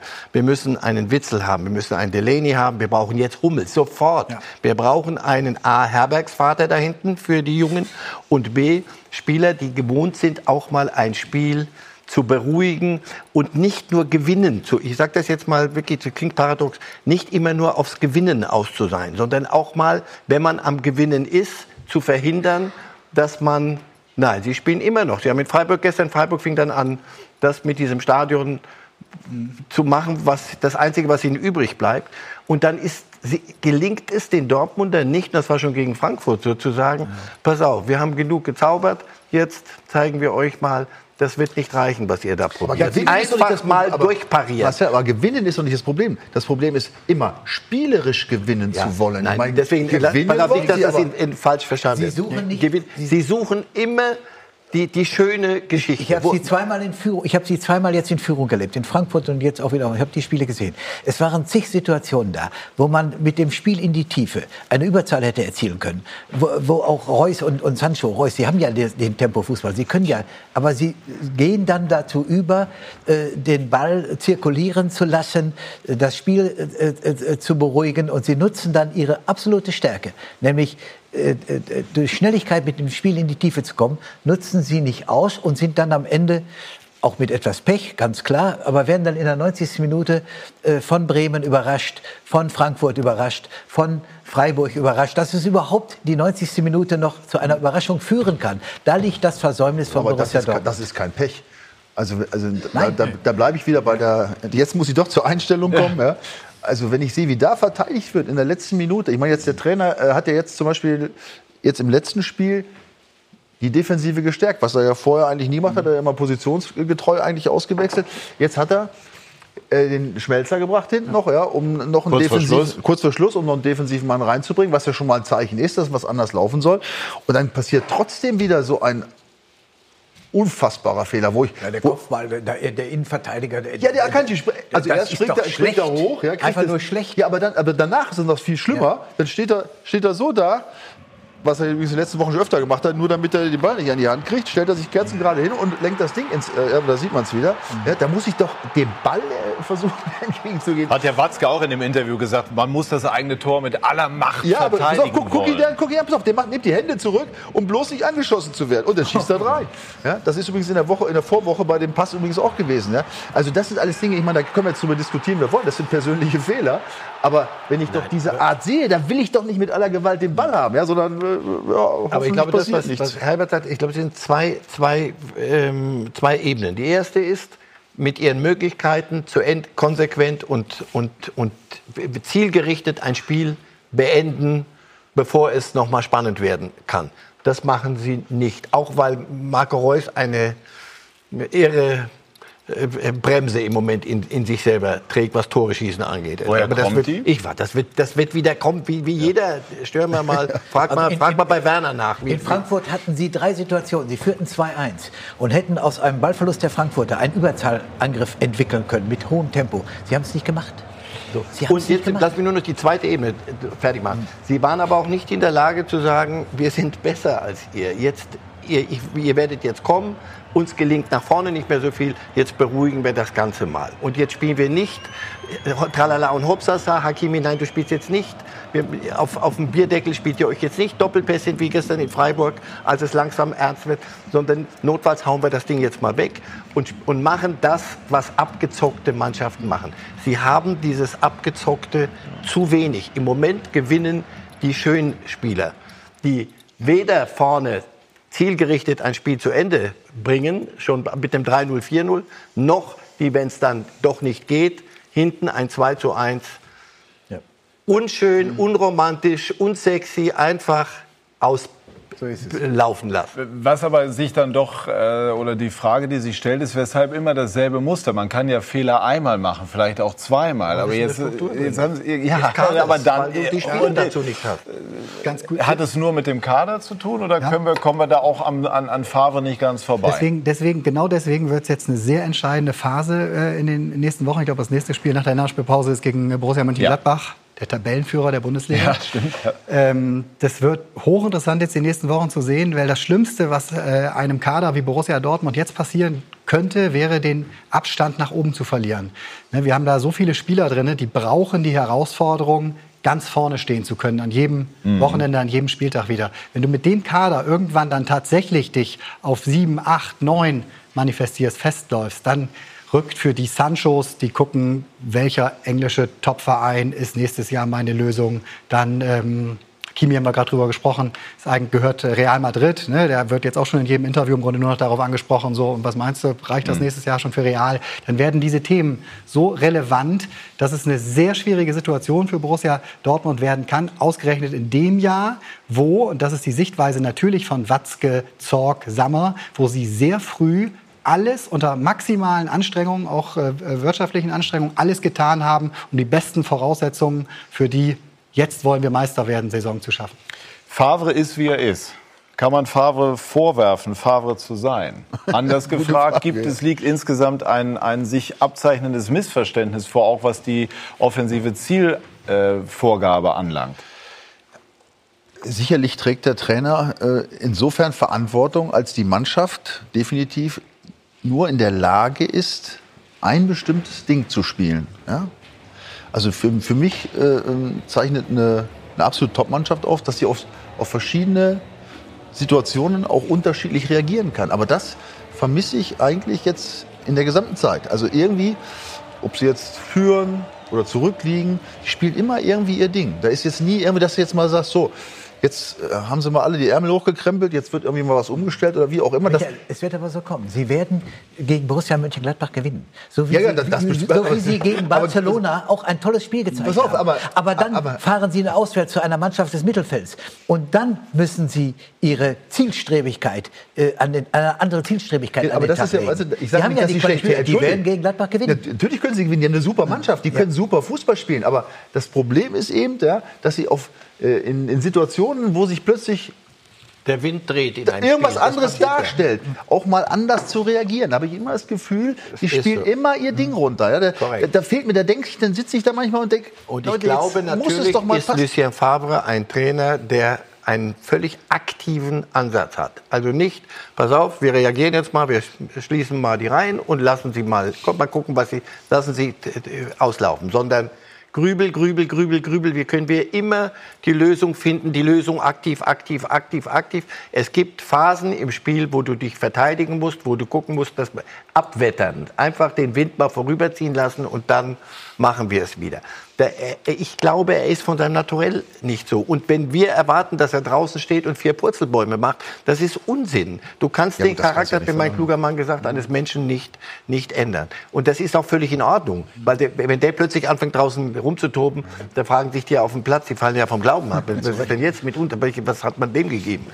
Ja, aber du musst ja Sie werden Trainer- auf die Art Erbe zeigen müssen, ich, da bin ich bei dir, vielleicht sein Spektrum erweitern müssen und sich mit diesem Kader noch mal ein bisschen neu beschäftigen. Und da braucht es den Kehl und da braucht Sammer, da braucht es alle. Sie müssen, wenn sie nicht, wenn sie die Gesprächsebene finden, die gemeinsame. Wir haben ja oft genug zu Beginn gesagt, Sie müssen sich mal darauf einigen, pass auf, was sind wir?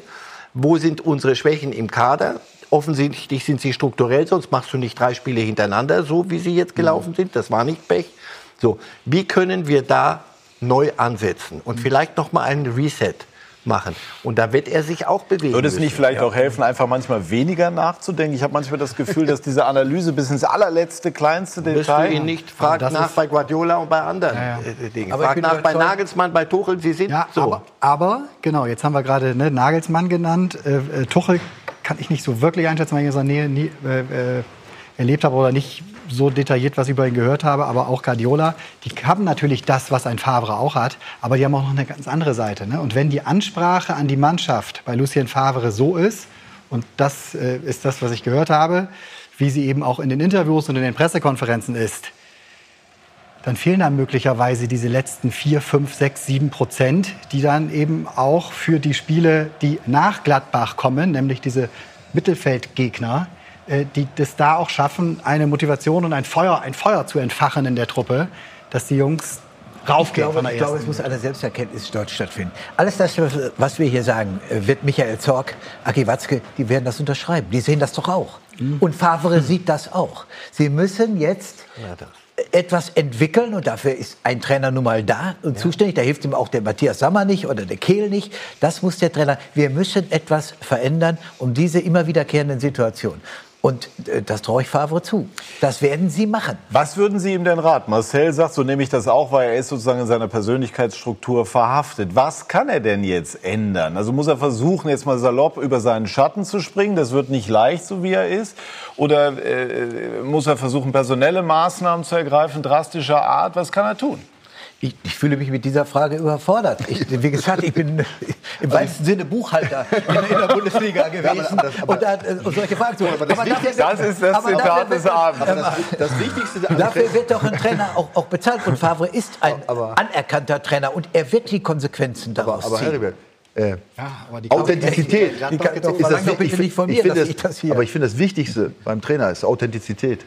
Ja, und wenn jetzt ein Favre, der die ganze Zeit die Mannschaft so betreut hat, jetzt plötzlich anfängt, also Sa- Saltos muss er jetzt nicht schlagen, aber eine ganz andere Seite aufzuziehen. Das ist die Frage. macht er auch nicht. Würde er sich auch selber verleugnen? Genau, ne? also nicht und nimmt das die Mannschaft auf. Das ist, das ist wahrscheinlich das Problem an der ganzen Geschichte. Aber du ne? kannst versuchen, einer Mannschaft oder einigen Spielern klarzumachen, dass wenn du in Freiburg 2 zu 1 führst Und du siehst, dass es jetzt laut wird und die, die alles zusammenkratzen, was sie noch haben und Christian Streich da draußen das Ganze auch noch, wie heißt das heute, anschiebt. Ja. So, dass du dann irgendwann mal dein Spiel, die- diese Spieler begreifen, jetzt geht's nicht an der Außenlinie mit Dreiecksspielchen. So, und nochmal lupfen und nochmal, lass es uns, wir lösen uns jetzt Spieler. Dann musst du einfach nur mal dagegenhalten. Mir fiel eben gerade ein äh, Tour de France vor vielen Jahren. Jan Ulrich und wie ein, ein seiner, seiner größten Helfer. Da ging es in die Vogesen hoch. Und was hat er zu ihm gesagt? Quäl dich, du Sau. Schrie er den an. Manchmal ist es dann nicht mehr nur Sancho Hakimi und noch mal ein bisschen, noch mal ein bisschen, sondern einfach jetzt mal Ja, aber banales aber Arbeiten. kann man es nicht auch anders sagen? Nämlich Dortmund ist in diesen Spielen dann immer so, hat irgendwann die Spielkontrolle verloren. Das ist ja auch die Sichtweise von Favre. Kann Weil ich nicht von- spielerisch ist irgendwann mal so ist das. aber kann ich nicht von einer Mannschaft, deren vermutete Qualität sehr, sehr hoch ist, verlangen, dass sie dann auch die Spielkontrolle so ausübt, dass sie ohne Hauen, Beißen, Stechen ein Spiel sauber nach Hause bringt? Deswegen hat ja Bayern gestern 3-0 gegen Hoffenheim gewonnen. Aber das haben sie in der Vergangenheit häufiger geschafft als So ist Borussia es. Dortmund. So ist es. Und wenn du aber einmal 2-2 spielst und nächste Woche wieder 2-2, natürlich haben sie jetzt auch Selbstzweifel. Der Reus und, und andere äh, Das hast du ko- kommunizieren das sehr deutlich. Natürlich geht dir dann irgendwann mal ein bisschen durch den Kopf, sag mal, wir, wir, wir können doch kicken. Wir machen es doch eigentlich auch. Was ist denn los? Udo Bölz. Udo Bölz war der. Quäl dich, du Sau. Spielkontrolle ist super, 3-0 nach 20 Minuten, weil du klar besser bist. Dann reden wir über was ganz anderes. Welchen Wenn- Ruf hat Favre eigentlich in der Schweiz? Er war immer so. Jeder, der ihn kennt, und der, ich, ich, ich kenne kenn so ein bisschen das Umfeld FC Zürich, alle, er hat sich nicht verändert. Er ist sich immer treu geblieben. Er denkt über Fußball ununterbrochen nach. Er sucht nach Lösungen. Manchmal ist die einfachste Lösung, und dabei bleibe ich, quäl dich, du Sau. Banal, hau das Ding weg. Riesiges Kompliment eigentlich. Ne? Er ist Ja, sich immer treu immer. geblieben und er hat sich Absolut. Ja. Und er ist ja alle, alle Spieler bestätigen. Wir hatten hier vergangene Woche Matthias Lustenberger. Es ist äh, gerade für junge Spieler gibt er außergewöhnlich äh, gute, nicht nur Tipps, sondern ist ein toller Ausbilder, macht Spieler besser. Die Frage ist halt, ist auf dem Niveau, auf dem Dortmund jetzt sich sieht oder angekommen ist, nicht noch etwas anderes Eine gefragt? Mannschaft, die Meister werden musste, die hat er in den letzten Jahren auch nicht trainiert. Ne? Also da hat sich schon ein kleiner Hebel nochmal umgelegt in diesem Jahr, weil es ja auch sehr, sehr klar aber- formuliert aber seinen äh, Ansprüchen wurde. muss er kein Meister werden. Nee, aber das wird natürlich Das von der meinte ich ja eben auch mit diesem Missverständnis zwischen den Zielsetzungen. von der Vereinsführung relativ deutlich gesagt und das kam bei ihm auch nicht so richtig gut an, ne? weil das ist was ganz anderes, als ob du mit dem Druck reingehst, etwas erreichen zu müssen oder eben mit der Möglichkeit, etwas erreichen zu können. Ne? Und das war in Gladbach im Grunde so, das war bei Hertha damals, äh, äh, damals so, das war auch in Frankreich so. Ne? Da konnte er nur gewinnen, jetzt muss er gewinnen. Und Ich wollte sagen, ein die ganz Situation, anderer- die er jetzt natürlich hat, ist natürlich eine, die er eigentlich so in seiner gesamten Karriere noch nicht vorgefunden hat. Ich meine, das hat man ja auch gemerkt in seiner Äußerung zu dem Titel holen müssen. Ja, das steht schon mal fest. Also ähm, da ist sicherlich auch ein neues Feld für, für ihn sichtbar. Ähm, ob er diesen Weg neu. Wie gesagt, ich, ich, ich würde es nicht machen. Als- Also jetzt plötzlich da ganz anders sich darstellen. Das ist, das ist äh, zweifelsfrei ein Fehler. Wenn, dann ist ihm genau dieser Punkt, ja, wo du sagst, der ist immer so gewesen, so kenne ich ihn, der wäre ja weg. Das wäre ja totaler Irrsinn. Aber man muss ja auch, äh, da komme ich jetzt mal wieder zu den Spielern. Ich meine, äh, es wird immer über den Trainer gesprochen, ne? aber das sind alles Profis. Ja. Und das sind alles keine A-Jugendspieler, ja, sondern äh, Aber auch da hast du bestimmte Charaktere. Und wir haben die letzten zwei Transferperioden alle, haben wir kurz vor Heiligsprechung gehabt. Das war ja auch faszinierend. Zielgerichtet, Überschüsse, alles fantastisch. Möglicherweise fehlt in diesem Kader ein Javi Martinez. Gehen wir zurück, siehe oben. Zeit hätte er. Noch ein, sowas. Wo, ja, aber wo- vielleicht fehlt es dem einzelnen Ein Spieler mehr- auch nur ein bisschen an Eigeninitiative. Das ist Das, wenn es so ist, das ist dann Aufgabe von Favre, das rauszukitzeln. Wenn aber der, der Kader das im Moment nicht hergibt, in diese, diese Banalität auch des Fußballs und nicht nur das spielerisch Schöne, dann werden sie nachjustieren müssen. Und dann kommt das mit dem Meisterschaftsanspruch möglicherweise doch etwas zu früh. Abschließend zu diesem Thema. Was würde der eben selbsternannte Buchhalter, der war halt äh, Chef äh, lange in der, bei Eintracht Frankfurt und, und im Management von Fußball-Bundesligisten unterwegs war, jetzt ähm, intern dem, dem Trainer an die Hand geben? Ich würde Braucht der jetzt An Vertrauen? einem, an, an einem Fallbeispiel würde ich sagen, ich würde die Spieler Witzel einladen. Und würde ihm aufzeigen, wie er vor zwölf Monaten das Spiel nach vorne getragen hat. Mit welcher Vehemenz und mit welcher Raffinesse und wie er straight ahead in Richtung Tor gepasst hat, eingelaufen ist. Und dann würde ich ihm aufzeigen, wie er jetzt bei einigen Spielen Witzel zu Weigel, Weigel zu Witzel, Witzel zu Weigel, Weigel zu Witzel. Witzel Diese, das würde ich konkret ihm aufzeigen und würde sagen, äh, Warum? Also, das, ist der, das ist der kleine Unterschied. Da müssen wir wieder hinkommen, wo wir vor zehn Monaten waren in der erfolgreichen Zeit von Borussia. Das ist ein Beispiel. Und Du mit hast dem mich ja gefragt, was Ja. ich machen würde. Ja, und mit aber dem ich bin Tra- kein Trainer. Nein, aber was würden Sie mit dem Trainer machen als Vorgesetzter? Würden Sie ihm jetzt das, das Signal auch intern geben, hundertprozentiges Vertrauen? Die haben äh, äh, äh, äh, Zorg und Watzke haben totales Vertrauen zu Favre. Da passt kein Blatt dazwischen. Die sind natürlich auch enttäuscht. Ja, aber die werden alles im konstruktiven Gespräch äh, lösen. Da gibt es keine Disharmonien bei Borussia Dortmund. Abschließend äh, zu oder in dieser so interessanten Sendung auf äh, Wunsch, hätte ich beinahe gesagt, von Marcel Reif. Wir sprachen Mhm. über, über den Mann, der über Wasser gehen kann. Pep Guardiola. Das mag sein. Gleichwohl hat seine Mannschaft heute verloren. Ähm, da schauen wir noch mal kurz drauf, denn die Premier League ja bei uns auch im Programm. Und äh, Liverpool mit Jürgen Klopp äh, geht sportlich momentan über Wasser, gewinnt alles in der Premier League und ist auf dem Wege, den so lang ersehnten Meistertitel jetzt endlich zu holen mit einem Tor, ich glaube in der 95. und 90 plus 5 durch Milner. Elfme- Elfmeter, Spiele, die du nicht gewinnen kannst. Die Und gewinnen sie, ja. Die Der gewinnen sie. Ex-Dortmunder Und Klopp, City mal so. verliert hier gegen Wolverhampton ein Spiel, das du nicht verlieren darfst, weil Liverpool eben zwei Spiele hintereinander gespielt hat gegen Leicester. Und was war das davor? Auch eine, eine absurdes Spiel, dass du in letzter Minute 1 zu 0 nach Hause wirkst. Aber so wirst du Meister. Und Guardiola, das Maß aller Dinge. Jetzt haben sie acht Punkte Rückstand. Der wird bekloppt. oh, ein schönes Oh Wort. ja. Äh, ist Klopp dieses Jahr mit Liverpool reif für den Titel? Ich glaube, 90 war äh, die letzte Meisterschaft und dieser Club sehnt sich so sehr danach. Wenn du mit all der Müdigkeit, die völlig normal ist, hier Hoffenheim gestern nach einem Champions League Sieg in diese Liga wieder reingehst und musst dann nach Brighton und nach Bournemouth und nach Leicester und, du, und das, das, niemand wirft Rosen, sondern du musst es irgendwie nur durchbringen und hast äh, gefühlt 200 Spiele pro Saison und noch ein bisschen Liga Cup und noch ein bisschen das. Wenn du das so hinkriegst und jetzt zwei solche Spiele gewinnst, dann kommt der große Tag, wo sie auch wieder fröhlich an die Sache rangehen. Ich glaube ja. Das ist manisch in, in, in Liverpool. Und wenn einer mit einem solchen Druck, und das nenne ich Druck, weil eine ganze Stadt, ein ganzes, eine ganze Region, wie im Wahn, sagt, ja, Champions League Sieg, ganz schön, aber endlich vor, vor City. So, wenn er, wenn er, ich glaube, dieses Jahr, und was er dann macht, wäre wär interessant. Dann bin ich gespannt. Sheffield war es übrigens. Sheffield, genau. Das, Das fehlte große, jetzt wer kennt es nicht? Das, Das große fehlte. Sheffield Wednesday gegen, da haben sie 1-0 gewonnen und das ging gar nicht. Und jetzt Leicester. Der Chronistenpflicht halber habe ich das noch ergänzt.